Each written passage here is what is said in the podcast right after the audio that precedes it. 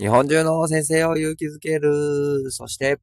教育に関わるすべての人をもっと幸せに。太一先生です。はい、おはようございます。ということで、今日月曜日ですね。新しい一週間の始まり。今週末は家族でキャンプに行くので、まあそれを楽しみにしながら毎日ね、やっていきたいなと思っております。土日は、えー、すごく暑かったですよね。運動会だった学校もあったみたいで、もうすごく暑く、5月からこんな暑いとどうなっちゃうんだろうと思いながら過ごしておりました。はい。今日は思わず人に教えたくなる話というのをしたいなと思います。よろしくお願いします。はい。思わず人に教えたくなる話ということで、え、どういうことかというとですね、ま、新しいことを、ま、学習、学ぶときに、初めてのものを自分の中に、え、知識として入れます。だから脳みそにもともとないものを脳みそに入れていく。頭の外にあるものを頭の中にインプットしていくって感じですかね。例えば何があるかな？あ、今例えば英語を自分は、えー、勉強をね、し直してるんですけど、I got it っていう表現を知らなかったと。I got it がわからなかったよっていう人が、I got it っていうものをわかったと。あ、そういうことねっていう状態がこう、インプットってことですよね。勉強なんか多分今までずっとそんなことで、例えば源頼朝全然知らない人から授業でやって、あ、このね、え鎌倉幕府開いた人なんだねっていう知識を頭の中に入れたりとか、アルコールランプっていうものも初めて見る人は、えー、マッチつけて、あ、こうやって火をつけるんだねっていうことを授業でやって知るということですね。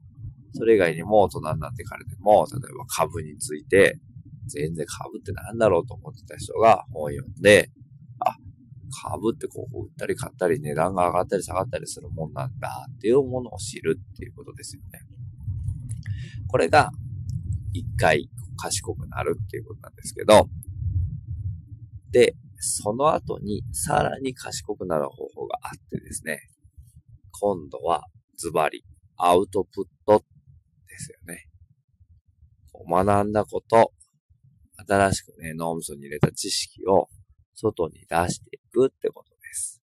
今こうやって喋ってるのもまさにアウトプットで、自分がいろんなところで学んできたことを外にこうやって出していますよ。っていうことですよね。で、これ子供たちにも同じ話をするんですよ。黒板に脳みその絵を描いて、今みんなは、こう例えば酸素の分度器の使い方とか、あと、社会や消防設備みたいなことをやってるんですけど、こういったものを勉強してるよ。それを今脳みそに入れてるでしょ。で、入れただけだと、ついつい忘れちゃったりとか、使わないとどっかに行ってしまったりとかしちゃうので、もう一回使ってあげるんだよって。脳みそに入れた知識を人に教えると、脳みそは、ちゃんと覚えなきゃって思って、ちゃんとその、なんていうのかな、分時の例えば使い方はこうですって人に伝えられるように覚えたりとか、消防設備ってどういうものかっていうものについて、きちんと脳みそに入れようっていう仕組みが働くので、必ず人に教えられるといいねっていう話をします。そうするとどうするかっていう、どうなるかっていうとですね、今まで例えば授業を一生懸命受けていた子だけど、真面目で、こう、ちょっと引っ込み思案な子が、例えば人に教えてって言ってもなかなか教えられなかったりしていたんですけれども、その話をすると、隣の子に、こう、ちゃんと伝える練習をすることができる。もちろん、最初からうまく説明はできないでしょうし、うまく伝えることも難しいかもしれない。でもそれってやっぱり、やっていかないと上手にはならないので、で割とそういう子っていうのは、こう、説明してとか言ってって言っても自分の頭で分かってても、うん、なかなかこう、隣の子に説明したりとか、まして授業中手を挙げるっていうことは少ない子が動き出すんですよね。すなわち、教え始めるっていうことです。そうなってくると、もうしめたもので、今度、勉強していることも人に教えようと思いながら聞けるので、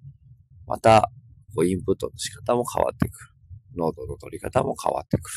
先生の話の聞き方も変わってくるっていうことですよね。これ今自分、ウクレレも今ちょっとね、勉強してるんですけど、ウクレレの師匠、ガズさんもですね、全く同じこと言っていて、上達のコツは、下手くそでもすぐ人に教えることですよって。はあ、なるほどね、と思って。これね、なんか今自分、まあまあ行動がちょっと抑えられるようになってきたんですよ。でも歌が下手くそだからあんまりこう教えたくないなっていうか、ちょっとね、恥ずかしいなと思っているんですけど、でこの前ウクレレ持った人に出会ったんですよ。で、その人にちょっとなんか喋ろうかなと思ったんですけど、行動の話とかはちょっとできないかったんですよね。ということはやっぱりまだ自分の中で知識が曖昧だったりとか、一曲弾けって言われた時に弾けなかったりとか、そういうもんなのかなって思ってるので、なんか一曲まずは持ち歌というか、コード表見なくても弾ける曲を持っておくと、そういった機会にいけるかなというふうに思っています。そんな風に自分の得た知識をどんどんどんどん活用していくっていうことを子供たちと一緒にやっていけると、まさに生きた学びができるんじゃないかなと思います。教科書に書いてあることを頭に入れるだけが勉強じゃないですよね。やっぱりそれを誰かに伝えたり、教えたりっていうことができていかないといけないのかな。それは別に、え教えるだけじゃなくてもノートに書くとかでもいいですよね。喋るのが苦手な子がいれば、全員この、今先生が言ったことをノートに書いてください。みたいな風に書いてもいいんじゃないかなと。それもアウトプットの一つなので、方法はいくらでもあります。なので、そういう風に、インプットしたらアウトプットするっていう癖を自分もつけていきたいですし、子供たちにもつけていきたいなって。授業もそんな風に組み立てられると、インプット時間とアウトプット時間をいろいろこう意識的に設ける。やっぱりインプットだけの授業や研修ってほんとつまんないですし、眠たくなりますし、頭働かないですよね。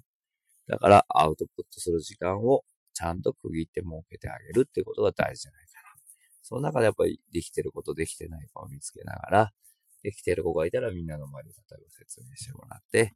こうやってやるんだよとか言ってやっていけるといいんじゃないかなと思っております。はい。今日は思わず人に教えたくなる話ということで、インプットとアウトプットについて話をしてみました。ありがとうございました。今日もいい最高の一日をお過ごしください。せーの。いいね